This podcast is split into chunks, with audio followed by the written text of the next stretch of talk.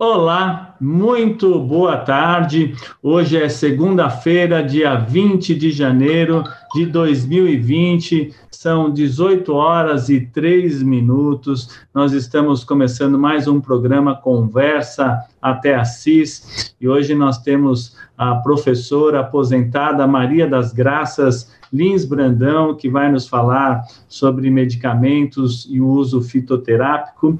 Ela possui graduação em farmácia pela Universidade Federal de Minas Gerais e doutora em ciências químicas pela mesma universidade. É professora titular aposentada da Faculdade de Farmácia e com vínculo voluntário no Museu de História Natural. Essa mulher aqui tem muita novidade, muita história bacana para nos contar. Muito bem-vinda, Graça. Obrigada, é um prazer estar aqui, né?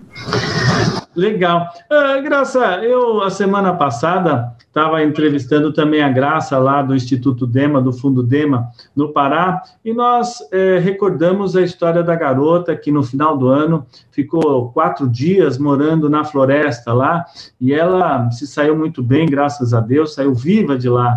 E para você ver, né, ela se alimentou. Como é que é essa questão da gente conhecer a floresta, né, para a gente começar o nosso bate-papo hoje? Ah, com certeza essa menina tem a sorte, né, de ter uma família que conhece as plantas brasileiras, conhece a biodiversidade brasileira, mora, vive num lugar que as plantas ainda estão de pé, né? Que ela vive nesse ambiente todo e aprendeu com a família, né? Aprendeu a usar todo o que ela precisou naquela, naquele momento ali e se salvou muito bem, né? Uhum. Esse é o detalhe hoje, né, Paulo? A gente está perdendo toda essa riqueza, né?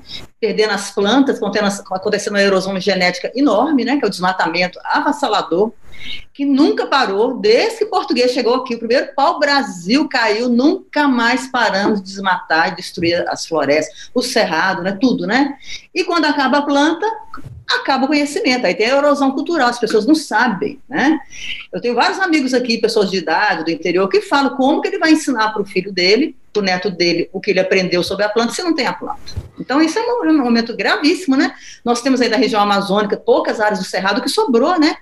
Que tem que ser mantido para a gente poder realmente aproveitar e conhecer essa riqueza que é de todos nós, né? Interessante é, é esse conhecimento da mata brasileira ou da mata das Américas. Em que momento que ele começou, Graça? Pois é, começou quando né, os ameríndios, há 10 mil anos atrás, 15 mil anos atrás, veio ocupar as terras. Né? Tem estudos hoje mostrando, os arqueólogos cada vez mais mostrando que esse pessoal está aqui há milênios, né? Então, à medida que eles foram chegando, eles foram tendo, tendo contato com, a, com, as plantas e testando, testando o que dava certo, o que dava errado, quer dizer, foi um esforço, né, durante milênios, para poder aprender qual planta que era boa para tal coisa, para tal coisa, né? Até que os portugueses chegaram e começaram a notar, né, esses dados há 500 anos atrás. O meu trabalho mesmo aqui é isso, né? Tô, a gente está recuperando tudo que foi escrito a respeito das plantas brasileiras desde que os portugueses chegaram. Então, tem gente que fala assim: ah, a medicina tradicional chinesa é muito antiga, é importantíssima, porque ela tem 5 mil anos né, de uso. 5 mil anos que os chineses começaram a notar, os indianos também, porque são civilizações muito antigas. Mas a nossa é tão antiga quanto, ou até mais do que as outras medicinas tradicionais, né? Então, é assim, é muito importante a gente estar atento a nossa medicina, as nossas plantas, né? Porque tem um detalhe. É, as pessoas gostam muito de usar plantas, muita gente usa chazinho, né? A própria Organização Mundial da Saúde estimula o uso de plantas, né? Uhum. Mas aqui no centro-sul do Brasil, principalmente, né? Na região centro-oeste também, que infelizmente está tudo desmatado lá também, né? É, a gente está acostumado mais a usar plantas que não são brasileiras. O pessoal acha que capim santo, hortelã é brasileiro. Não são, são plantas que foram introduzidas, né? Uhum. Então, essas plantas de jardim, de horta, os chazinho, não são plantas brasileiras. As plantas brasileiras, a nossa biodiversidade, a nossa riqueza, que tem esse conhecimento aí também é, tradicional dos ameríndios, continua no mato, sendo destruído pelo pela economia, pelos agronegócios e tudo, né, que começou desde que os portugueses chegaram. Quer dizer, nós temos que mudar isso, né? Precisa mudar isso, precisa mudar isso. Agora, na atual conjuntura está mais difícil, né? Mas a gente tem que tem que mudar isso, não dá para continuar desse jeito, porque chega a ser ignorância, perder tanta riqueza assim, né? É verdade. Olha só, você pode observar, eu quero convidar todo mundo que está participando aqui no nosso encontro no nosso bate-papo, a participar no nosso canal Resistentes, a se inscrever no canal Resistentes. Nós já temos aqui algumas pessoas escrevendo no chat. O Adão dos Santos está nos acompanhando. Boa tarde a todos e a todas aqui de Motuca, São Paulo. Olha só que legal.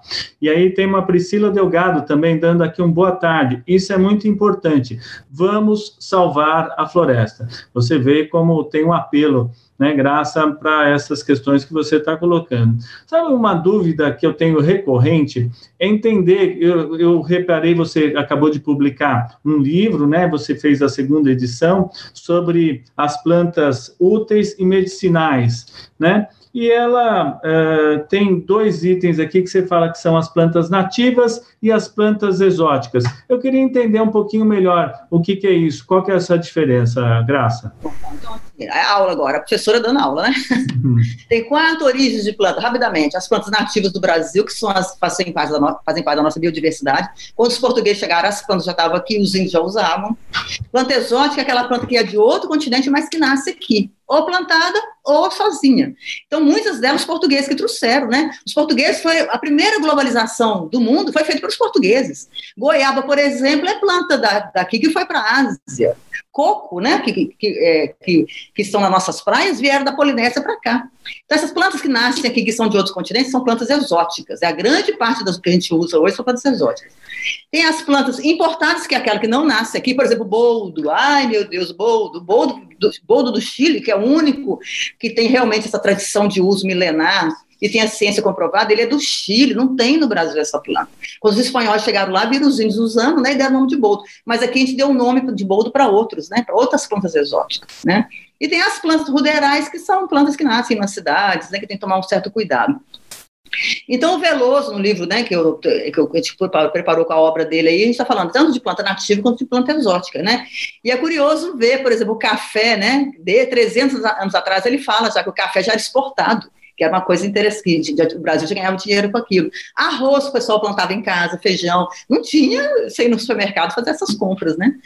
E, por outro lado, é, a, é o que ele fala das plantas nativas é maravilhoso, né? Então, tem muita planta, a gente nem imagina, muitas delas estudadas cientificamente, porque aí, a, quando a planta é confirmada no laboratório, aí ela ganha um patamar de medicamento ela ganha nota mil ali, ela pode ser, a Anvisa pode pôr carimbo de aprovada, né? Então falta isso também, a gente estudar nossas plantas, né? a ciência, o Brasil investir nessa riqueza nossa aí, né? Então, Graça, é, é, é, exatamente, qual o tamanho dessa riqueza florestal? Qual que é o tamanho das possibilidades que existem hoje dessa flora brasileira? É. Ó, tem uma estimativa de um ecólogo famoso lá americano, que ele, de um grupo, né, que eles falam que 10% de toda a biodiversidade vegetal tem algum uso. Como alimento, como remédio, como madeira, como cosmético, tintura, 10%, né? O Brasil tem 45 mil espécies de plantas diferentes. É isso aí o Jardim Botânico do Rio de Janeiro, a equipe deles lá já fez uns estudos, né? Tem um site chamado Flora do Brasil que está tudo lá indexado. Todas as plantas brasileiras. Se 10% tem uso do Brasil, a estimativa, imagina, nós temos no mínimo 4.500 plantas brasileiras que têm algum uso. É muita planta, né? Pergunta para as pessoas quanto eles conhecem. Conhece um Guaraná, um açaí, olha lá, não é? Uma caroba, uma batimão, 4.500, é muita planta. Então, a gente está até construindo né, um banco de dados né, no nosso site, já está incluído lá duas mil plantas. Hoje eu estava trabalhando no banco, trabalhei o dia inteiro, porque é muita coisa. Tô, a gente está pegando informação tradicional, tudo que se falou das plantas, de 1950 para trás, quando os portugueses chegaram. Por que 1950? Porque foi nessa época que a indústria farmacêutica veio para o Brasil, né? E aí ela chegou e tomou conta e começou a falar que planta não servia, que planta era coisa de gente, de coisa ruim, que não tinha valor nenhum. Ao mesmo tempo, teve aquele progresso desordenado, né? Tempo do Juscelino, o país industrializou, as pessoas saíram do campo, ninguém aprendeu mais sobre as plantas, porque para quê? Vai ganhar salário na, na, na, cidade, né? Então, teve todo um reordenamento é, cultural nessa época que planta, usar planta virou coisa de, de, de, de gente pobre, de gente boba, né? É, só para ter um detalhe, uma ideia. Eu tenho uma bibliografia aqui que fala que em São Paulo, na década de 70, Raizeira era preso Quem vai querer ser raizeiro? Então, assim, teve uma, um massacre para acabar com o uso das plantas. Né? Então, com isso, as coisas foram sendo perdidas. Então, eu estava falando que eu estava mexendo no banco aqui, só de canela, canela, tem 50 tipos de canela no banco já. Imagina a riqueza. Tipos de canela. A gente normalmente mal usa uma canela, a canela sassafrás, que é uma canela aqui de Minas, que a gente tem aqui, né? E a outra é importada, né? A canela que a gente usa aí não é brasileira, ela é importada. Olha que loucura. E, e, a, e a, o Frei Veloso, ele é considerado o pai da, da, da, da, da, agro, da agricultura?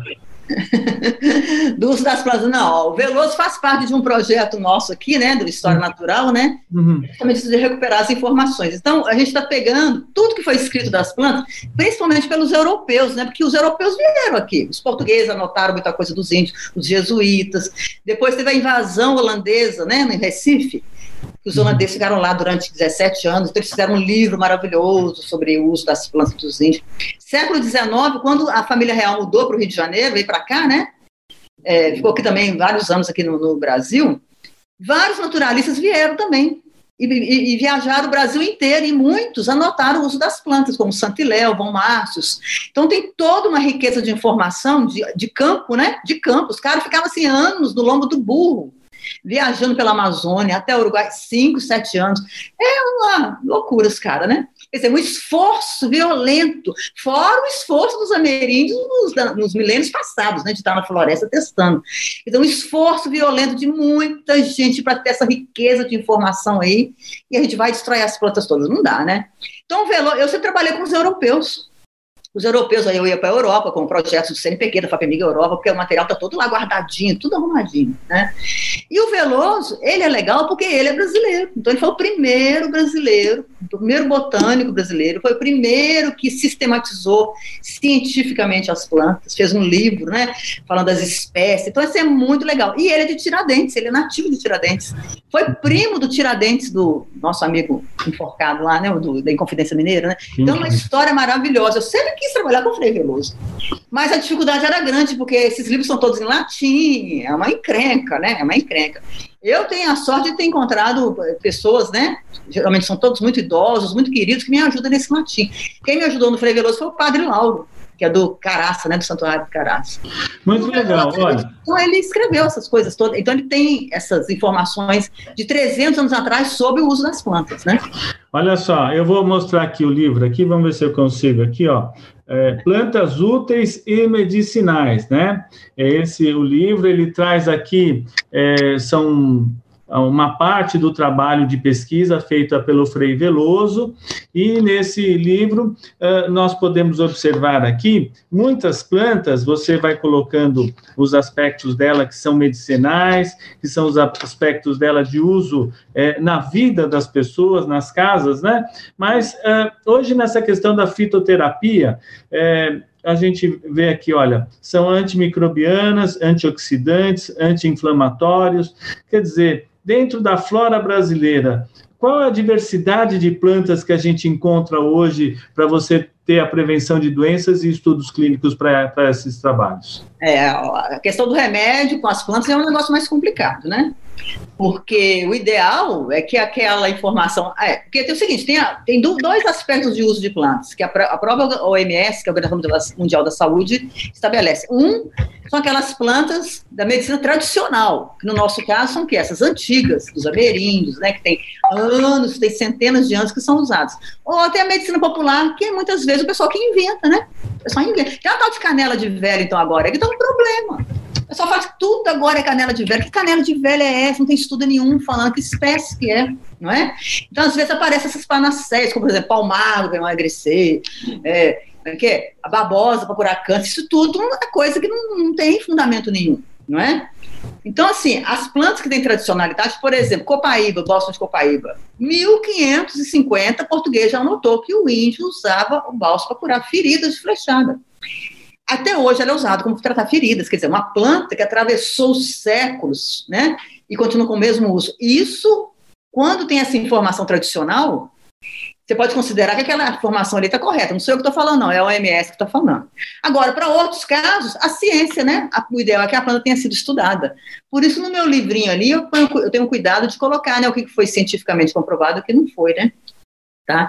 E aí está o nosso grande gargalo aqui nesse Brasil, porque não tem investimento, não é? Nós temos essa riqueza na mão, poucos cientistas, o pessoal todo indo embora. A minha filha mesmo foi embora com o marido, está lá nos Estados Unidos agora, arrumou um emprego lá. Ela, ela é pesquisadora, os dois aqui da, da UFMG, né? Todo mundo indo embora, tudo sendo destruído, né? Então, assim, então, uma catástrofe, uma perda. Nós vamos ser cobrados, hein? Nós vamos ser cobrados no futuro que por que, que nós deixamos acontecer esse tipo de coisa, né? É muito ruim, né? Então, é imenso, as, são imensas possibilidades, tanto de descoberta científica quanto dessas plantas aí né? E o nosso banco de dados, a ideia é essa, né? Trazer de volta essas plantas da tradicionalidade, né? Para a pessoa poder usar direito. Bacana. Olha, vamos repassar rapidamente aqui também no nosso é, blog, no nosso chat, tem bastante gente entrando. A Rosana Moda, Olá Resistentes, ela é uma a, a, integrante aqui, ela sempre está nos assistindo. Sara Góes, o livro fala sobre plantas por regiões do Brasil. E a Sara continua. Queria saber das plantas do Nordeste. Você quer fazer algum comentário sobre plantas do Nordeste? Graça, por favor. É, no nosso banco de dados que a gente está criando, né, que está lá no site www.ceplant.org.br, né, é só lá o link, né, está entrando planta do Brasil inteiro, porque a gente está pegando autores, né, é, documentos do Brasil inteiro. Mas o Veloso não, o Veloso ele morou em Tiradentes até 20 anos de idade, aqui em Minas, né, uhum. Então tem muita coisa ali, por exemplo, a Hora Pronobis, que com certeza foi de quando ele era jovem, né, que ele aprendeu. E depois ele foi para São Paulo, foi para o Rio e trabalhou com os índios. Então ele conhece mais, ele fala mais das plantas da Mata Atlântica, né? Mas plantas do Nordeste vem com certeza no banco de dados nosso vai ter muita coisa também, que são plantas riquíssimas, é caatinga, né? Que é muito pouco explorada e que está sendo também destruída agora por causa daquela questão toda do, do agronegócio. Pouco tempo, né, Paulo? Eu li falando que esse nome agronegócio começou também, foi agora que o dinheiro tomou conta. O nome certo é agricultura, né? Agricultura. A gente cresceu com esse nome, né? Agricultura. E agronegócio? O que, que é isso? É que loucura, né? É, é, ecologia integral. Nós, até aproveitando, eu e a Graça fazemos parte do grupo de economia de Francisco, que é a Articulação Brasileira para a Economia de Francisco. E nesse grupo estamos trabalhando o tema de ecologia integral, onde né, o conhecimento ele tem que permanecer na Terra, mas integrando as pessoas no seu espaço, né? E dessa maneira a gente é, cria vínculos, né? E cria uma, uma agricultura sustentável, uma agricultura sem agrotóxicos, uma agricultura, inclusive, que gere renda e que gere dentro daquelas pessoas uma alimentação saudável. Oh, uh, Graça, tem uma curiosidade aqui, entre tantas outras, né? Eu estava lendo sobre a goiaba. Eu vou até ler o trechinho aqui que me chamou a atenção, para que as pessoas entendam aqui de algumas características sobre a goiaba aqui, que o Frei Veloso, já naquela época, ele tinha é, notado, né? Olha só. Uh, os técnicos dos moinhos a usam na lixívia para depurar o açúcar. E suspeita-se que dessa planta pode-se tirar um sal alcalino para a produção de vidro. É isso mesmo, Graça? Deve ser, deve ser, porque todo ser vivo tem material mineral, né? Nós todos temos, né? Hum. Tem muita planta, por exemplo, que o pessoal tira esse sal também, a cinza. Cinza, quando você carboniza, é sal, né? Fazer uhum. sabão. Tem várias formas de, de, usar os sais, né? Uhum. Os índios, meus indígenas, antigamente, eles usavam era cinza de planta para temperar, porque não tinha sal. Sal é coisa mais moderna, né? O sal tirado do marinho. Então, aí é uma informação importante, né? Legal do Frei Veloso, né? De, de, do vidro, né? É, e voltando assim, né? Eu quero aproveitar aqui para saudar meus colegas farmacêuticos. Hoje é dia do farmacêutico. Olha que importante, dia 20 de janeiro, né? Saudar meus colegas farmacêuticos e falar com eles que isso é uma, é uma, riqueza de todos nós, né? Que a gente que trabalha com remédio deveria abraçar mais essa causa. E não é só remédio e alimento, né? Tem madeiras. Nossa, eu que vou trabalhando com essas coisas antigas, tem planta para tudo. É, nosso banco tem bengala, palito de fósforo é, tinturaria, olha que riqueza brasileira, né? Para tudo você pode ter é, algum uso de alguma planta. E nós estamos aí destruindo Tudo, porque tem que pensar o seguinte: as pessoas acham que a planta não tem química, né? Muita gente fala, ah, remédio farmácia tem química, planta não tem química. Está cheio de moléculas maravilhosas que só a natureza é capaz de, de fazer ali sinteticamente, não tem condição, é muito difícil, muito caro. Então, na hora que você queima uma floresta, está queimando uma biblioteca de moléculas maravilhosas. E o Brasil é riquíssimo nisso, por quê? Por causa dos nossos ecossistemas. Né? Cada ecossistema, cada clima, a, a planta ali produz um tipo de molécula diferente, estrutura diferente. Por exemplo, aqui em Minas, os campos rupestres, né, que são as montanhas, são ricas em plantas com óleos essenciais. Né? Então, são moléculas únicas. Na Amazônia já é mais alcaloide. Então, quando você queima, você não está queimando ali a planta só, não, você está queimando madeiras preciosas. E a química, isso é de uma ignorância sem fim, né? Sabe, você destruir essa. O pessoal não tem ideia do que está destruindo, é como se estivesse destruindo diamantes dentro de uma folha de uma árvore, de uma casca de uma árvore, né? É realmente triste essa condição. Nós precisamos entender um pouquinho o que nós estamos fazendo com a floresta. Eu vou ler aqui mais uns trechinhos. Olha só. Uh, o Leonardo Pires desejando boa noite. A Sara Góes, novamente. Pergunta à professora se ela conhece a expedição das borboletas do Ceará, que fez o levantamento das plantas da região. Não, não conheço, não. Deve ser muito interessante. Gostaria de conhecer. Muito legal. Bacana, né? então fica aí mais uma dica. Depois, aqui, Adriana Jäger, Jager. Boa noite, amados força ao canal, já inscritos e compartilhando. Legal. Olha só, Adriana, obrigado. Ela é mais uma inscrita aqui do canal. A gente está perto de 6 mil inscritos e a gente agradece a todas as pessoas que compartilhem essa nossa live e nos ajudem aqui no crescimento do canal, no canal Resistentes, porque é o que nós estamos precisando nesses momentos tão delicados aqui. Depois eu, eu publiquei aqui o nome do seu livro, viu, professora, para que as pessoas também é, possam, né, se, se elas precisarem precisarem desse livro, ele tem disponibilidade? Como é que elas acessam esse livro, professora? Nós vamos colocar, a partir de manhã, o nosso técnico de TI vai colocar na página nossa do Ceplante, vai estar lá, tem um link chamado Publicações, Sim. Você pode acessar lá, tem várias publicações, vários livros, tem muitos vídeos, a nossa página é, é super rica, né? De informações uhum. sobre plantas exóticas, plantas nativas. Então, o pessoal pode acessar lá que vai achar coisa interessante. Dá para acessar via o site do Museu de História Natural da UFMG também, né? Tá? Aí entra no e vai. Tá certo. Ah, o Adão dos Santos aqui, ainda mais agora com esse desgoverno aí. Pois é, Adão, a situação não está fácil, mas nós estamos encontrando um caminho, um caminho que tem que ser a solidariedade, tem que ser o compromisso comum para que a gente possa vencer essa situação. Márcia Tavares, o livro fala sobre as punks, Está correto, professora? Ah, punks. Punks é o nome que foi cunhado, né, para aquelas plantas alimentícias não convencionais que está de volta. Isso é legal, isso é legal. Os nutricionistas, né, estão recuperando ora pronobis, é, como é que chama? Tem o caruru, tem um monte de ervas aí que eram usadas antigamente, são riquíssimas, né? E que o pessoal está trazendo de volta isso aí para a culinária, para os pratos. Então, fala de algumas, sim, inclusive com dados de 300 anos atrás. Então, aproveitando, né? O Promóveis eu acho que não pode nem ser chamado de punk, não, porque ela é, é, sempre foi muito usada.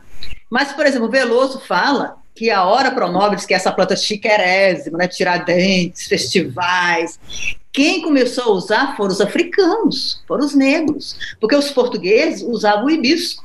O hibisco era planta importada, o hibisco é de, Português, de Portugal. Olha, quando eu vejo uma coisa dessa, olha que valor que a cultura negra trouxe para a gente. Foram eles que começaram a usar uma planta que hoje é importantíssima, né? Então, esse tipo de informação tem que ser divulgada, né?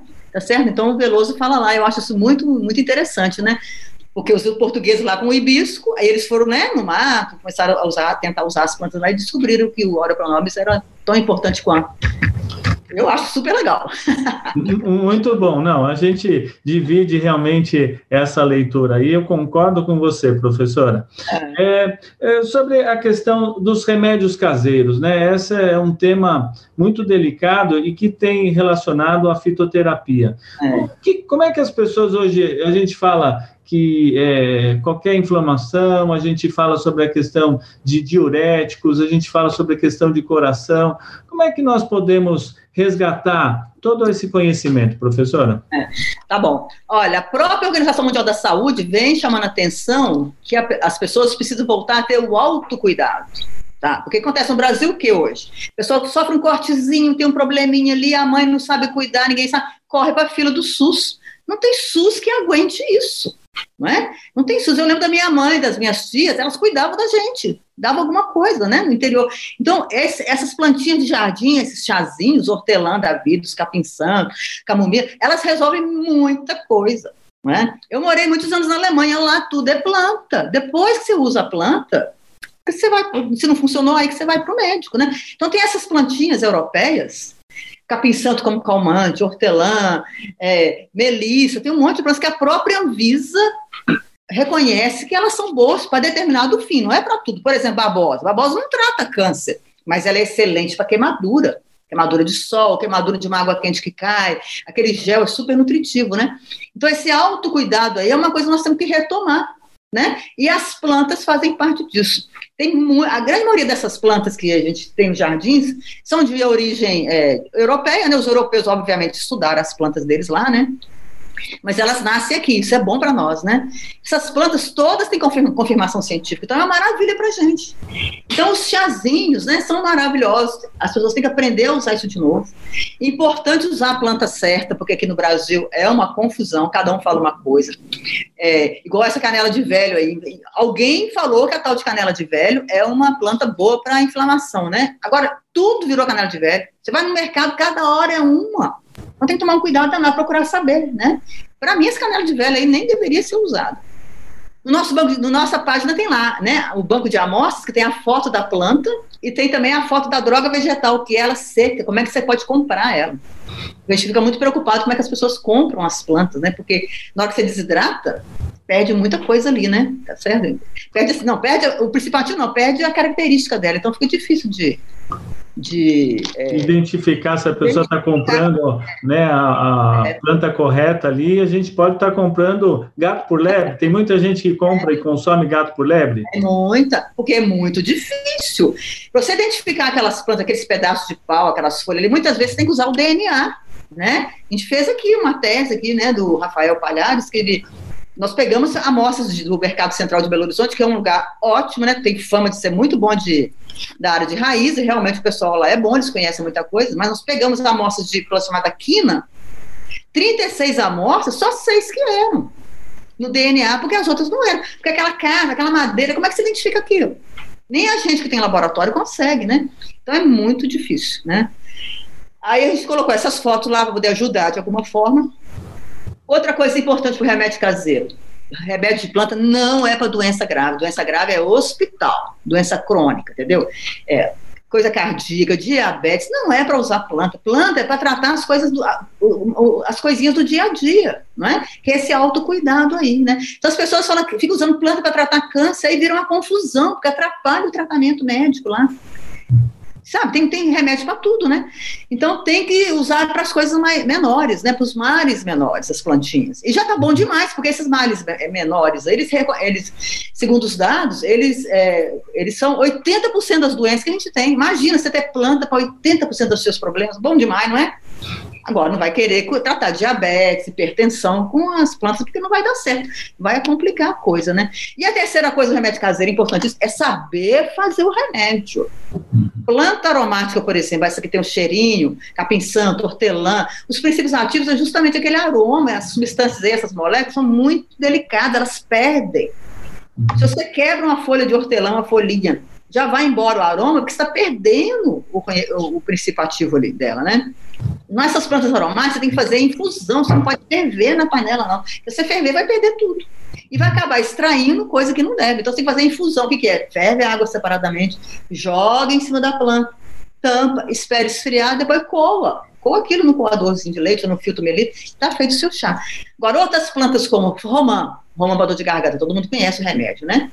O romã, o principal ativo dele já é o tanino, aquilo ali já é mais resistente. E para tirar lá da planta, você tem que ferver a. Então tem que fazer a decocção que chama, né? Então o remédio, dizer, muitas vezes as pessoas fazem errado o remédio, não funciona e pronto, né? Planta não serve, aí conta para o médico, o médico fala, tá vendo? Não resolve. Muito comum, por exemplo, a erva doce e o funcho, para recém-nascido, né? Isso aí vem lá das avós. das nossas avós e das avós europeias. Isso aí, é, a planta é europeia, ela é do Mediterrâneo. Imagina, milênios de uso na Europa, né? Chega aqui o funcho, o pessoal, o princípio ativo está no sementinho dos dois, que o pessoal faz da folha. Aí cozinha a folha, pronto, né? Não vai funcionar. E pelo contrário, na hora que você cozinha, você está tirando ali substâncias que vai dar prisão de vento na prova, da, prova do nenenzinho lá, tadinho. Que coisa. É, tem que saber fazer o remédio, né? E, e aí é, a medicina caseira também é cheia de detalhes, é igual cozinha. Cozinha, você não vai fazer arroz de uma forma que não, não é adequada, não é? Então as pessoas têm que aprender, quem está interessado nisso tem que buscar informação. E falando de novo do nosso site aqui, a nossa preocupação é essa, né? Está lá riquíssimo de informações para poder auxiliar nesse aspecto aí do uso caseiro das plantas também. Muito bom. Eu já coloquei aqui www.cplante com M, né, no final, .com.br, né? Para as pessoas. .org.br. Então, então vou corrigir aqui www.cplante com M T no final .org.br. É, então vou tá. corrigir ali para todo mundo também acessar lá. Olha só, uh, a Rosana Moda, parabéns aos farmacêuticos. Legal, ela está lembrando aqui, a professora disse que hoje é o dia dos farmacêuticos, a gente está vendo a importância deles na vida de cada um de nós, né? Eu, por exemplo, não, não sou uma pessoa muito é, indicada. Eu vou fazer um chá, eu não tenho a paciência de deixar o chá ali descansando um pouquinho, tal, para ele ficar saboroso e gostoso. Mas a gente se habitua. Depois aqui, olha, Josi Negreiros, recomendo sempre o canal. Compartilhe e assisto sempre. Tudo de bom. Legal, Josi Negreiros, aqui mais uma é, inscrita dentro do nosso canal. Antiman, boa noite. Josi Negreiros, Bela Gil resgatou essas plantas comestíveis. Ela usa muito na culinária. É. Professor, é legal essa cultura popular aí, até às vezes esses programas de, é, é de culinária que têm acontecido para valorização da nossa da nossa flora, das plantas brasileiras. O que, que você acha de, dessas experiências? Muito importante, muito importante. A Bela Gil, ela trabalha junto com o Valdeli Knupp, que é um professor lá do IFES de Manaus, né? Ele é do Rio de Janeiro, mas trabalha em Manaus. Conheço ele, ele tem um livro, né? Então é ele que começou com essa história, ele que cunhou esse nome punks, bom para facilitar até, né? E a Bela Gil não precisa nem falar, né? Que ela está fazendo um trabalho maravilhoso ali, né? De, de, dessas, de recuperar essas coisas todas. É uma menina nota 10, né? Então, assim, aos pouquinhos vai, vai vendo. Então, quem está interessado tem que ficar alerta, né? Ligado nessas informações todas aí, né? Boa. Então, olha aí, Josi, uma boa dica aí que você deu. Ana Soares, boa noite. Wagner Campanello, eu estou com medo. Faz tempo que eu não tinha esse sentimento, né? Deixa eu ver aqui o meu áudio aqui, está funcionando tudo bem. É, Josi Negreiro, estou fã de ervas. Adoro os chás, uso sempre. Só recorro ao médico quando realmente o chá não resolve. A senhora, é, a Graça, deu uma dica aqui, né, para que a gente tome o cuidado, né, Graça, quando a gente tem uma doença, é melhor recorrer ao médico, não ficar inventando na nossa casa. É isso, né? Vamos... É, é, travou, eu não vi. Alguém fez uma pergunta, eu não. Eu... Não, a, a Josi, ela cumprimentou aqui, ela gostou muito em relação a, a essa questão que você comentou aqui. Sara Góes, minha ex-sogra me dava planta para tudo. Eu só fechava os olhos e confiava nos 77 anos de experiência sertaneja que ela tinha. Queria me manter divorciada, mas ter minha ex-sogra de volta. Olha só é. o comentário da Sara. É um privilégio para quem tem convivência com esse pessoal mais antigo, porque a pessoa aprender direto ali da fonte, não é? Nossa, um privilégio maravilhoso. Eu, se fosse ela, já que não tem o marido, mas continua lá cuidando da sogra lá, né, poder aprender um pouco mais, ainda mais essas plantas sertanejas que são maravilhosas, né, e que pouca gente conhece. E, e os índios, né? Aproveitando que ela está falando da sogra dela, do conhecimento que é passado de geração para geração, né? Como é que hoje nós desprezamos o conhecimento indígena? O que, que tem sido feito de toda essa história? Ai, triste, viu? Triste, porque, por exemplo, aqui em Minas a gente tem. Minas é tudo destruído, né? Aqui não sobrou nada, né? É, começou com o ciclo do ouro, lá 1600, sei lá, 1700, quando os bandeirantes chegaram, e só destruição, e depois a, a, a Mata Atlântica toda foi dizimada para poder é, servir de carvão para as indústrias, né? De, de minério, uso em Minas e tudo mais. Então a gente aqui é uma tristeza. E depois veio a cana, o eucalipto, o agronegócio, destruindo tudo. E a gente tem aldeias indígenas aqui, né? Tem os machacalis, tem os chacriabá. Eu trabalhei uns tempos com o chacriabá e é triste. O pessoal não, não, não tem, perdeu tudo sabe, televisão, né? Eles também perderam esse conhecimento. É tudo muito. Essa erosão também é, chegou neles, né? Principalmente esses indígenas que moram aqui no, no sul. Mas aí uma vez eu dividi uma, uma mesa redonda com o Ailton Krenak, que foi muito interessante. Ailton Krenak é um líder, né? Uhum. Que ele me falou o seguinte: que tem uma memória que existe uma memória nos povos indígenas. Então, por exemplo, um livro igual esse do Veloso, que ele fala até o nome indígena, né? Pois é, Quaresmeira é Cuipeúna que ele põe, né? Então, assim, esses nomes indígenas a gente está recuperando também. Então, o Krenak falou que tem uma memória, então talvez ainda tenha tempo, né? Da gente trazer de volta. Agora, os da Amazônia, certamente eles têm lá o conhecimento consolidado, né? Eu, eu acredito os Yanomamis, obviamente tem, né? Porque eles vivem no meio da floresta, né? Eles, a vida deles é totalmente diferente da gente, né? Eu, eu tenho uma dúvida em relação, inclusive, à pesquisa que você estava falando.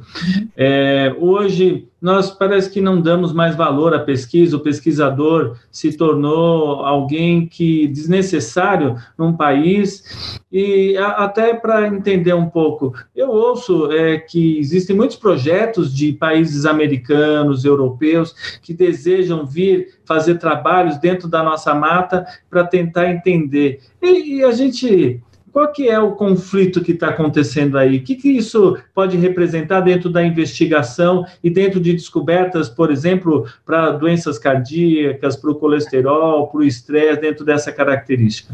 Isso sempre teve. Biopirata sempre teve, né? Sempre vieram aqui buscar as coisas. Né? Por exemplo, esses naturalistas que eu trabalho, na, na é, trabalho com eles, na Santileia e Von Márcio, eles não são biopirata porque o rei convidou eles para vir e eles anotaram as coisas, mas agora tem leis. Qualquer estrangeiro que vem aqui, pega as coisas e leva, ele tá, sem autorização, ele está cometendo um roubo. Então, isso sempre teve. Pra você ter uma ideia, Paulo, o captopril é o medicamento mais vendido no planeta para pressão alta, né? Contra a hipertensão.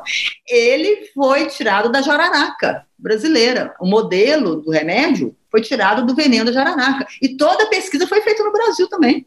Em São Paulo, Maurício Rocha e Silva são grandes pesquisadores, todos falecidos já, né? Isso tem muito tempo, né? Quer dizer, é uma riqueza é, enorme. Agora, imagina a situação. A gente tá, é, de vez em quando a gente tem que viajar para os outros institutos fora do país para poder né, reciclar. Estão lá né, na Europa, em alguma universidade lá, e o pessoal fala com a gente assim: pô, vocês estão destruindo tudo. Alguém tem que aproveitar, alguém tem que estudar. Vocês estão pondo fogo e tudo, destruindo tudo. O que, que faz com uma que resposta que você dá para um cara desse? Você não é a favor deles virem aqui pegar, mas por outro lado também você não é a favor de destruir tudo, não é? Então é uma coisa maluca, né? O certo seria o quê? O Brasil estudar as plantas, a gente estudar. Bom, aproveitando aí esse gancho, é, a Organização Mundial da Saúde, desde 2002, eles começaram um programa de medicina tradicional. Medicina tradicional são as medicinas antigas, como eu falei. Na popular é o chazinho, essas coisas todo mundo conhece, mas essas plantas antigas é considerado como medicina tradicional, tá? E a OMS, até 2023, eles estão é, enfatizando esse programa aí, e eles falam que tem quatro medicinas tradicionais do mundo que são riquíssimas e que têm que ser recuperada, tem que pegar essas plantas, avaliar elas, estudar elas, fazer banco de dados. O banco de dados que a gente está criando está dentro desse programa, que a gente está fazendo, né? Fazer banco de dados, quer dizer, tem informações maravilhosas que a humanidade sempre usou e sobreviveu foi com essas plantas. Claro que quando a ciência desenvolveu o medicamento sintético, porque 80% dos medicamentos que tem na farmácia são sintéticos.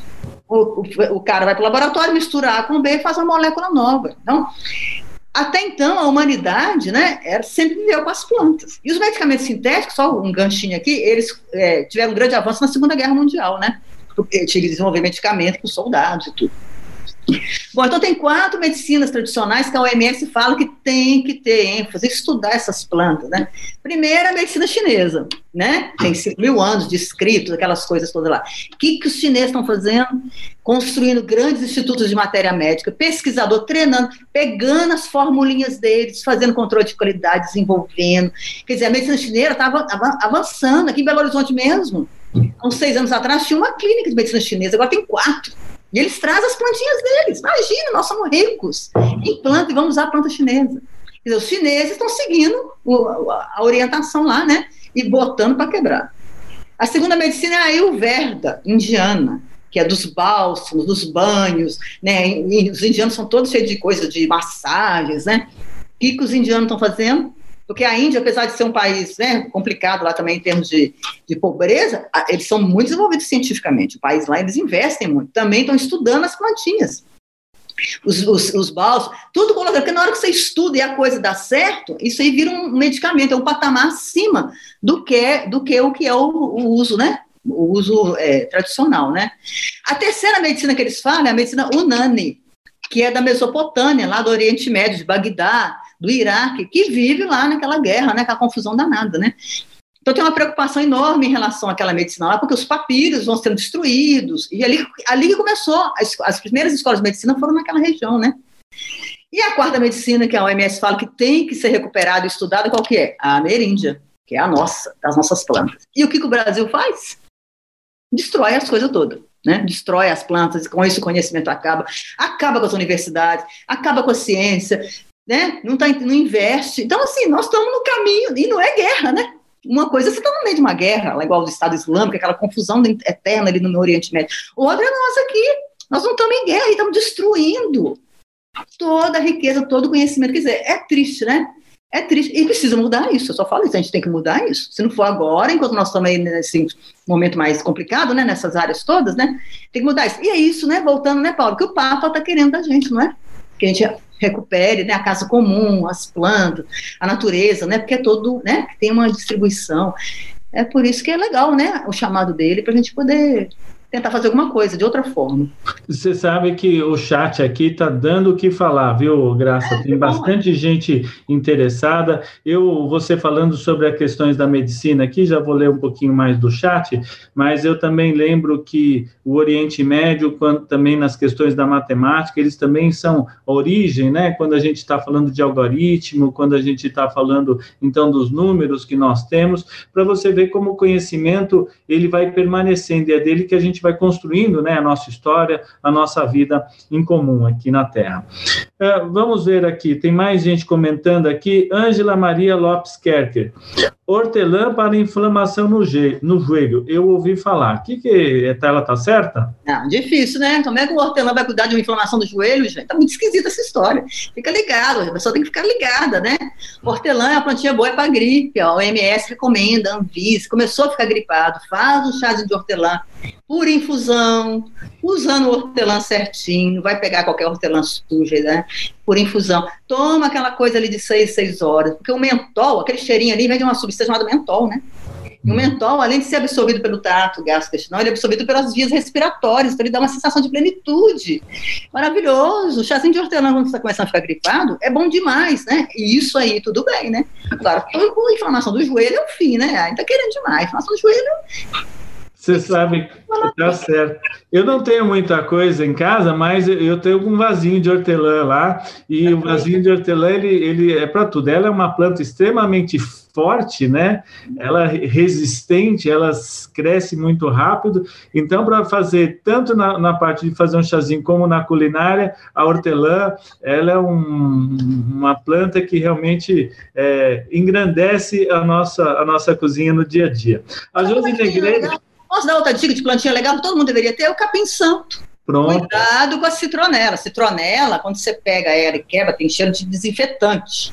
Capim santo não, é limão, né? Capim santo é maravilhoso, ele é um relaxante muscular. A pessoa chega nervosa em casa, né? Sabe, ainda mais hoje em dia, eles vivem nervosos com um monte de coisa, né? Entendeu?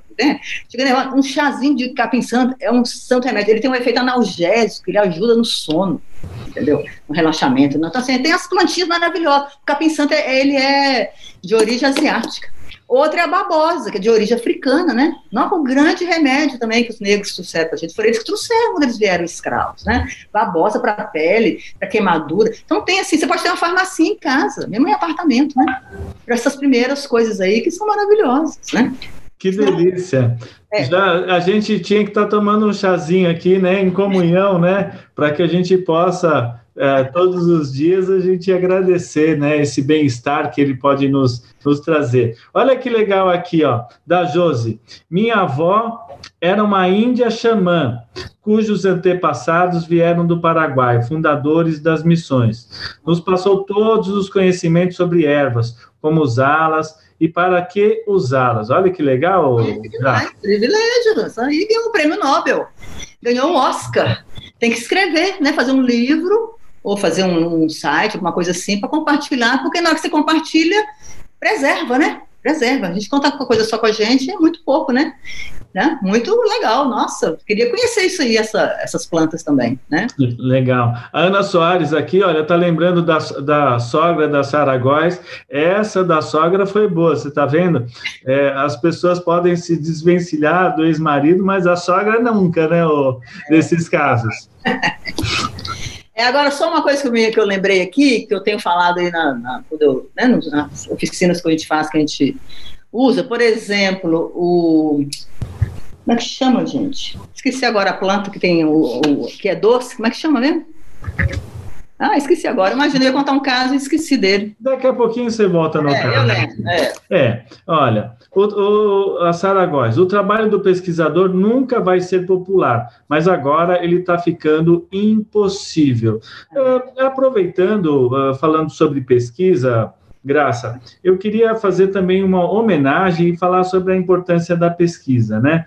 É, no começo do ano, teve uma mulher incrível que quase aos 100 anos é, que se tornou é uma, ela é nascida na Áustria e se tornou uma brasileira, que é a Ana Maria Primavesi. E ela fez estudos incríveis sobre a importância do solo, sobre o solo vivo, o solo rico, né? E você veja, ela teve que sair da Áustria, o berço do nazismo, do nascimento de Adolf Hitler e veio morar no Brasil fugindo, né, de todas as questões que teve que enfrentar lá. E hoje a gente vive de novo o fascismo e lembro dessa mulher aqui. Eu queria fazer uma homenagem a Ana Maria Primavera. O que, que você poderia falar um pouquinho da, do trabalho que essa mulher trouxe para o Brasil? É, ela, ela é da área de agronomia, eu sou da área de farmácia, mas de qualquer forma é a pessoa que tem a mesma visão que a gente, né? E o Papa também, né, que é a visão mais holística, a gente tem que fazer a casa comum, fazer as trocas, né, e ela considerava o solo como um ser vivo, que tinha que ter uma, toda uma questão ali, diferente do que o agronegócio prega, né, de agrotóxico, toda essa parafernália aí. E eu tô lendo a biografia dela, né, que é um livro que eu comprei numa feira de agronegócio, muito interessante, e o Paulo, eu não cheguei a falar isso com você sábado, mas ela conta, porque na época da Segunda Guerra ela era austríaca, ela não foi afetada lá pelos campos de concentração, aquelas coisas todas de judeu, né? Mas ela contando que quando a guerra acabou, eh, começou a acabar, os alemães começaram a se entregar, a Áustria ficou numa disputa entre os russos e os ingleses. Então eles começaram a matar todo mundo. Tudo que mexia no chão eles matavam. Então crianças alemãs, morreu também um monte de gente da própria da própria terra lá, né? Porque a gente tem, né? A gente sabe muita história da questão dos judeus, mas o próprio povo foi dizimado também, uma coisa horrorosa, né? Aí ela veio para o Brasil, para sorte nossa, né? E foi uma grande pesquisadora aqui, e essa questão toda de ver as plantas como uma forma né, holística, que é o bem comum, que é uma dádiva, né? Lembrei o que eu ia contar, que é justamente o oposto disso que nós estamos falando aqui. É a esteve. Esteve é uma planta que tem um adoçante, né? Você põe na boca, na boca a folhinha dela e ela é doce. Então ela foi estudada no Japão, tem uma, uma estrutura química lá, não sei o que, os japoneses patentearam e tudo, né? O que aconteceu recentemente nesse caso aí? A Coca-Cola, não sei se vocês lembram, começou a fazer, né? O refrigerante de stevia. Lembra disso? Né, o adoçante stevia, né? Distribuiu para o mundo inteiro. Aí o que aconteceu? Os índios lá, né, guaranis do sul do Brasil, do Paraguai, entraram na justiça porque hoje em dia tem leis que preservam conhecimento. Quer dizer, a Coca-Cola poderia fazer a coisa da stevia. Mas quem descobriu o adoçante foram os índios guaranis do sul, aqui nosso, né? Do Paraguai, do sul do Brasil aqui, né? Que a Coca-Cola deveria ter feito se tivesse seguido as normas internacionais? Pegava lá um tanto do royalty deles, que deve ser o quê? Trilhões, e passado para o pessoal. O que, que eles resolveram fazer? Acabaram a Coca-Cola de stevia. Preferiram acabar com o produto do que dividir a riqueza, o royalty do conhecimento com o pessoal, os índios do sul. Quer dizer, esse pessoal do dinheiro aí, Não adianta, eles são outro planeta. Então nós temos que juntar mesmo nossas forças, compartilhar as informações, não é? Fazer a casa comum aí, todo mundo buscar o bem-estar, sei lá, usar os remedinhos, nossos, nossos chazinhos aí, porque é incrível, né? Você não acha? É incrível. Tem a é, lei é, nacional, né? É uma ganância que eles não desmensurada. Hoje eu li uma informação onde os bilionários no mundo são é, detém 60% de todos os recursos do dinheiro, dos meios de produção, e o resto do mundo fica a ver navios. E a gente, com certeza, na casa comum, nós não teremos é, condição. Aproveitando até para a gente lembrar questões sobre a casa comum, né, o Brumadinho. Nossa. Né, é, Brumadinho vai completar agora nesse sábado, dia 25, um ano da tragédia, né? Sem lembrar que também teve a, a, a tragédia lá da Samarco, com, é. com, Mariana, que também já tem quatro anos. Ainda algumas pessoas, se não me engano, são 10 pessoas ou 11 pessoas que ainda não foram encontradas. Como é que é o impacto ambiental e, e numa fauna quando a gente vê a ganância e, e desmensurada é, levando né, com a água de um rio doce toda a natureza e todo o meio ambiente? Nossa, é triste. Viver aqui em Minas é triste. A gente vive em guerra desde que eu era criança, né? Desde que eu era criança. Eu moro morava aqui em Belo Horizonte, no bairro, chamado Padre Eustáquio, que tinha um trenzinho que passava, né? Carregando minério. Gente, você já cresce ambientalista. O que é aquilo? Sabendo da pobreza e tudo, e aquele trenzinho embora. Explosões aqui na Serra do Curral, né? Acabaram com a nossa serra aqui, as mineradoras. Quer dizer, é uma ganância. E a Vale, quando ela era a Vale do Rio Doce brasileira, não tinha essa tragédia toda. Assim que privatizou Fernando Henrique, né? É o que estão querendo fazer com todas as nossas empresas. Acabou, porque o cara lá de fora que está interessado em saber de nós aqui, não está, né? Então, assim, desgraça total. Nós estamos assim, vivendo momentos terríveis. Só em Minas tem 500 barragens. A de Brumadinho nem era mais perigosa. Tem uma em Congonhas, onde tem aqueles profetas ali, que está para é, é, romper a qualquer momento, né? E assim, é, filme de terror, né? Outro dia mesmo, em Barão de Cocais, a, a empresa lá, a Vale, solta sirene, o pessoal sai de casa desesperado porque tem a sirene avisando para sair, né? Filme de terror, tudo por causa de quê? Do dinheiro, né? Fora o, a desgraça toda, né? E Mariana, aquela, aquele, aquela aldeiazinha que Bento Rodrigues, Bento Rodrigues, né, que foi é, inundada ali primeiro, aquela, quando a lama chegou, ali tinha plantas maravilhosas, ali foi visitada pelo Santo Iléu, naturalista do século XIX, né, plantas maravilhosas que tinha ali, foi tudo perdido, né? Tá? E é, é, triste, é triste. Aqui em Minas a gente é o exemplo de destruição. Ah, e só o detalhe, para o pessoal saber que nível que é. Estou contando aqui de quando eu era criança, que a gente via o trenzinho com meus irmãos, ficava, pô, mas o que, que é isso? Indo embora a riqueza. Uhum. Você já cresce, né? Um ambientalista. Uhum. Agora, as mineradoras, elas fazem é mineroduto. No norte de Minas, perto de Diamantina, de, do Cerro, tem mineroduto debaixo da terra que a água das cachoeiras vai levando minério. Primeira coisa, primeira água indo embora para o Rio de Janeiro, para o Espírito Santo, levando minério. Segundo, como é que o jovem vai ficar sabendo daquilo e crescer ambientalista igual eu cresci? É um, é um, absurdo, não é? É uma coisa de louco, né? Esse negócio do mineroduto é uma coisa absurda. E as pessoas não vão crescer sem saber o que está acontecendo ali na terra deles, né? Então, é, é, essa questão do dinheiro, tem que mudar esse, esse patamar, está tudo muito difícil, né? A questão do aquecimento global, o professor Carlos Nobre, né? Tem tanta gente o Paulo Artacho, que, que são é, vinculados a essas áreas todas, chamando a atenção, né? Que agora, infelizmente, nós estamos numa fase que não há muito o que fazer, né? Tem que talvez que rezar mesmo, para poder ver o que, que mantém, para poder depois a gente retomar a vida. Uh, uh Oh, Graça, eu acho que a economia de Francisco, onde nós nos conhecemos e onde houve uma reunião nesse final de semana, teve pessoas que vieram do, da região centro-oeste, do norte, do sul do Brasil, com os mesmos objetivos. E nós estamos reencontrando, sim, um caminho para que a gente possa fazer um debate pra, pelas coisas que nós não queremos, né? Porque realmente está muito difícil. Olha só, Saragóis aqui, hortelã, gengibre, gelo e vodka. O que, que você achou dessa receita dela? Deve ser bom para quem gosta de beber. é muito bom, é, né? É fazer, tirando o álcool aí que deve fazer um estrago, o resto é muito bom, né? Legal, muito bom. Olha, Elizabeth Fernandes, é importante consultar o memento de plantas medicinais da Anvisa. Quem tem dúvidas sobre ervas, que é, é isso mesmo? É, é, o memento lá é para farmácia, é, é mais é para farmácia manipulação, né? Uma orientação. Mas é ruim para quem não conhece, é ruim porque ele não tem imagem das plantas, ele não tem. É só, como diz o nosso presidente, é muita letra, muito escrito, né? E aí fica mais difícil, né? Então a pessoa tem que buscar é, é, outro tipo de informação. Aquilo ali é mais é para os técnicos, né, para os farmacêuticos que lidam com a preparação dos medicamentos. Perfeito. É, a Sara Góes aqui, minha dermatologista me dá muitas dicas de plantinhas para tratar a alergia à formiga e psoríase. Não uso corticóide com frequência por causa dela. Olha que legal aqui esse conhecimento. É, psoríase, copaíba, maravilhoso, óleo de copaíba. Maravilhoso, funciona. O problema é que a copaíba, eles estão sendo, está sendo vendida, a qualidade do produto vendido é muito ruim, infelizmente. O pessoal está adulterando, colocando óleo de soja, né? E a formiga e a andiroba, duas plantas amazônicas maravilhosas, né? Hum. Olha só, aqui, a Ana Soares fez uma, uma ironia aqui, fora da Mares, mas deixa as goiabas, né? é, goiaba é maravilhosa, né? O fruto, nossa. E a folha também, o chá contra é, diarreia, indisposição do intestinal, é muito bacana, assim. É um chá antigo, né? Muito antigo.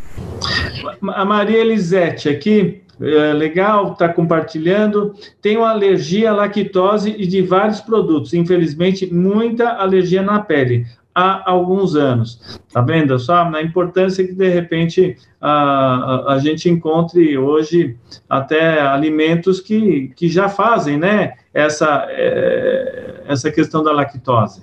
É, isso eu não vou saber responder, não. Isso é muito mais Algum nutricionista deve saber mais, né? Tá certo. Uh, Maria Elisete, triste, meus familiares moram no norte de Minas Gerais.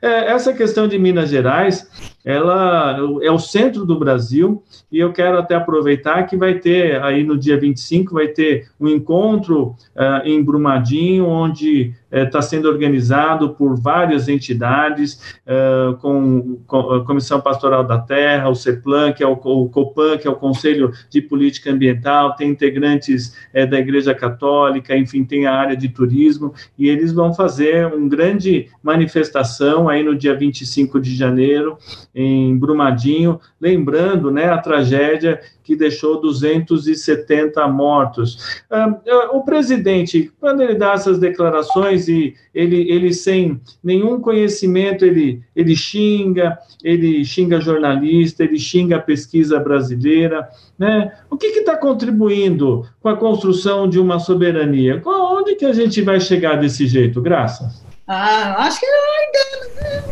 a ideia não, é, não é construir, é destruir, né? Ele já mesmo já, já foi falado isso, né? Eles querem jogar por terra tudo, todas as conquistas para surgir uma nação nova da forma que eles pensam que é a melhor, né? Então, assim, acho que não andar difícil, acho que é complicado. A gente que nós somos da universidade, então, é uma pena, né? Porque a, a, as, as, universidades públicas, né, tanto as estaduais quanto as federais, é um bem, é um, é um patrimônio do povo brasileiro, né? Do povo brasileiro.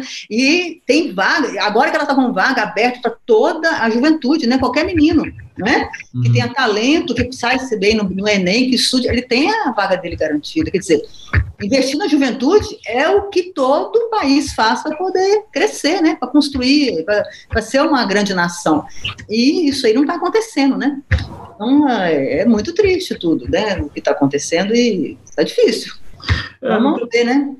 Você comentou que tem uma caixinha aí, que é um, é um trabalho que você tem feito com os estudantes para despertar o interesse. Comenta um pouco aí como é que a gente pode é, brigar contra essa alienação, contra esse fascismo todo desse governo Bolsonaro que não apoia a nossa pesquisa e como é que você quer despertar nesses jovens esse interesse pelo conhecimento? Pois é, porque não adianta a gente conservar as plantas, vai que tem uma reviravolta e começa desmatamento zero as plantas estão todas aí, os princípios ativos, né?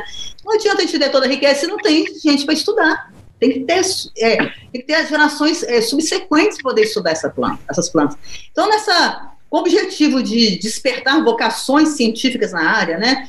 A gente desenvolveu essa caixinha aqui, que é um laboratóriozinho, ó, que a gente distribui para as escolas, né?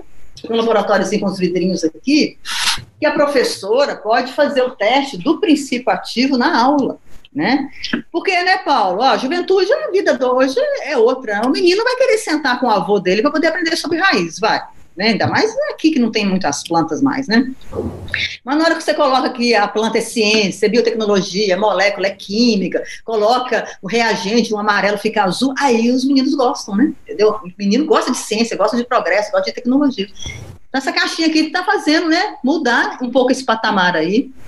Porque a gente observa que as professoras elas abordam o tema plantas medicinais nas escolas, mas abordam só o lado popular, né?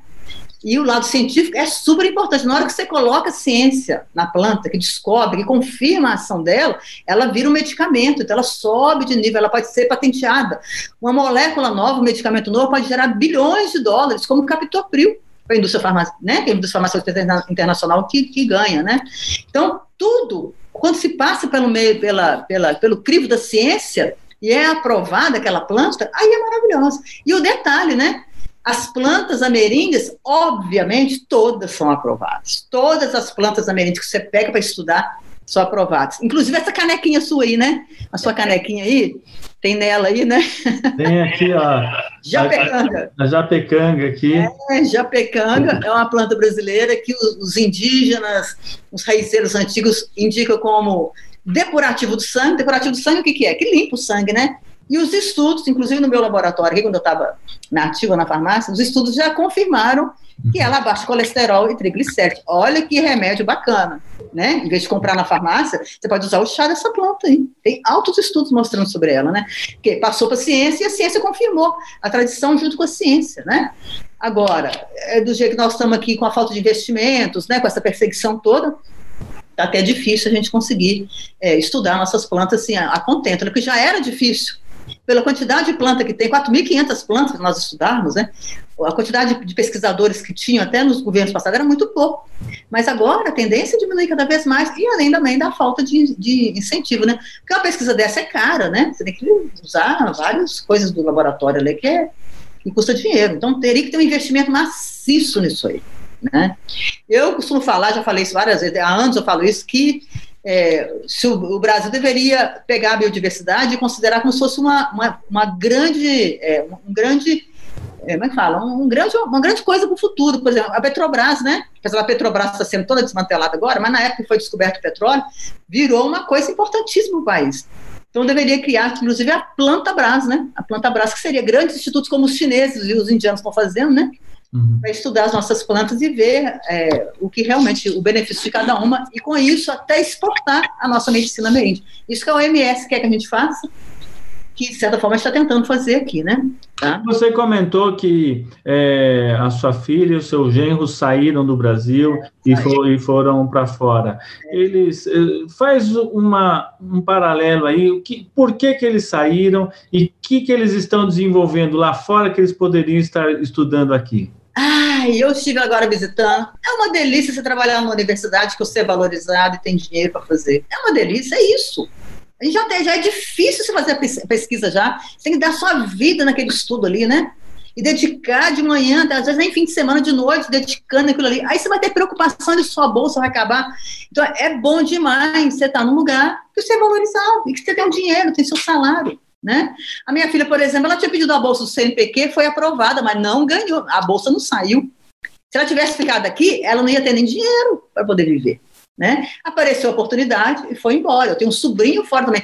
Esses países estão pegando a nossa riqueza, o cérebro, a juventude talentosa brasileira está indo embora. Porque como vai ficar aqui fazendo o quê? Trabalhando em Uber?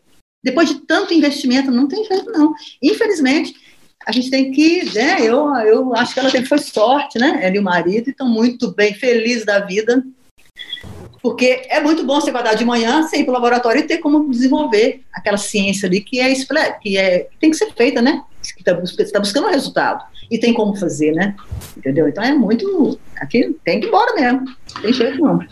É, eu eu é, tenho também um sobrinho, ele é professor também na universidade lá na Dinamarca, e também tem um trabalho lá bastante sólido em matemática quântica. Se você perguntar para ele, ele tinha até a intenção de, de trabalhar no IME, que era o Instituto de Matemática que tem no Rio de Janeiro. Ele sempre gostou, sempre teve desejo de trabalhar lá, mas você percebe que as oportunidades para os nossos cérebros, para as pessoas que resolvem pesquisar, uh, que resolvem investir, né? Enquanto isso, a gente observa aí um juiz Sérgio Moro que vai dar uma entrevista que precisa selecionar quem serão os jornalistas que vão fazer a entrevista. Tá certo, pessoal? É isso aí que é, que é jornalismo, é isso daí que é comunicação, é isso daí que é ter a, a verdade, né, dentro do, das coisas que a gente precisa. Acho que esse é um pouco o nosso objetivo aqui do canal Resistentes, abrir espaço para que a gente possa ter esse diálogo e para que a gente possa é, debater essas questões. Maria é, das Graças. Eu só espero que esse pessoal que está indo embora não é para sempre. Não é, não é para sempre. Por exemplo, nos governos passados, a própria universidade nossa aqui tem muito, ah, muitos estrangeiros que vieram para cá, né? E enriqueceram, né? O nosso corpo docente, né? Então, espera-se daqui a uns anos, né? Seja de novo atrativo vir para o Brasil para trabalhar aqui e ajudar o país a crescer, né? Não é o momento. O momento é de e ciência é o seguinte, né, Paulo? Você não pode perder tempo. O tempo passa, as coisas vão avançando. Cada dia uma novidade. Se você não fizer aqui, o chinês vai fazer, o japonês vai fazer. Você fica para trás, não tem como parar. Você tem que seguir em frente, não é? E a minha filha trabalha com biologia molecular e o meu genro também, né? Trabalha com eh, barcode, DNA de plantas. Então aqui são, são pesquisas muito caras. E aí estão satisfeitos e depois eles voltam, né? Vamos torcer para isso. Torcemos para isso. Olha só, então estamos com uma hora e sete minutos, mais ou menos, de transmissão. É, eu quero agradecer ao nosso bate-papo. Você enriqueceu o nosso canal Resistentes hoje é, com seu conhecimento, dando dicas importantíssimas, falando sobre a nossa cultura ameríndia, né, das nossas plantas medicinais, das nossas plantas que é, nos trazem não só a, a questão da saúde que a gente pode ter, mas como a questão do sabor, é um sabor nosso da própria terra, um sabor do sal, do sal que dá vida, do sal que dá o valor, né, da nossa culinária, que dá a cor do nosso povo, que dá a cor da canela, da cor da mulher brasileira, que tem tudo isso, né, dentro da nossa culinária, e a gente quer agradecer. Gostaria que você desse suas palavras finais aqui para o canal Resistentes. Ah, eu que agradeço, para mim é uma, né, uma oportunidade incrível né, de estar falando aqui com esse público seleto. É a primeira vez que eu estou dando entrevista num canal de, de, internet. Muito legal não ter que sair de casa, né? É só passar uma coisinha aqui no, no rosto.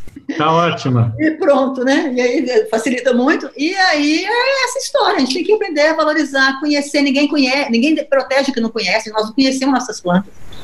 Estimativa que nós temos 4.500 plantas úteis, né? Que servem para alguma coisa. A gente não conhece nada, foi tudo destruído. pouco tempo eu li uma matéria falando que metade da flora mundial já foi perdida, é, é em extinção. No Brasil deve ter sido também. Porque das duas mil que já tem lá no banco, que eu já entrei, tem muito, nossa, tem coisas do arco da velha que a gente nunca ouviu falar. Então a gente tem que buscar, né? Em conjunto, né? O governo vai para um lado, nós vamos para o outro, não é isso? Que o Papa está chamando a gente, todo mundo, né? Vamos buscar, então, conhecer mais as plantas, usá-las, aproveitá-las, divulgar, né? Esse conhecimento também, fazer uma troca, né? A troca porque a gente tem que é por aí, acho que a gente tem que crescer como comunidade, né? Como população unida e todo mundo junto. No bem comum, na casa comum, não é isso? É, seremos todos. Hoje nós já somos resistentes. Eu acho que é, ninguém, esse governo já não engana mais. As pessoas hoje que o apoiam, apoiam porque sabem que ele é isso, que ele é fascista, que ele é um governo corrupto, né? Isso também não dá mais para negar, que é o ministro do turismo que é corrupto, que são os laranjas, que é o ministro Sérgio Moro que interferiu totalmente numa eleição e foi lá, hoje é ministro da Justiça e se aproveita do cargo, se locupleta dentro do cargo, que são os Queirozes da vida, que são os Flávios Bolsonaros da vida. Então, ninguém venha hoje defender, dizer que esse é um governo, é um governo democrático. Esse é um governo que, a partir de um golpe, né, tomou o poder e disso a destruição. Estão fazendo aí um, um projeto, um laboratório de Brasil, um país fascista, né? Mas eu acho que a nossa, a nossa relação também cresce aqui, porque nós também temos o nosso, o nosso canal, nós temos as nossas vontades, os nossos desejos, e a gente vai fazer prevalecer dessa forma, viu, Graças? Tá bom, é isso mesmo. Apoiado. Então tá bom. Olha, agradecemos a todas as pessoas inscritas no canal que nos assistiram, aos nossos amigos, compartilhem, inscrevam-se no canal, o Conversa até Assis, eu sou jornalista Paulo França, apresentador desse programa, nós teremos aí, uh, o, o, serão cerca de 90 jovens brasileiros, né, que vão para Assis entre os dias 26 e 28 de maio, para o encontro com o Papa Francisco.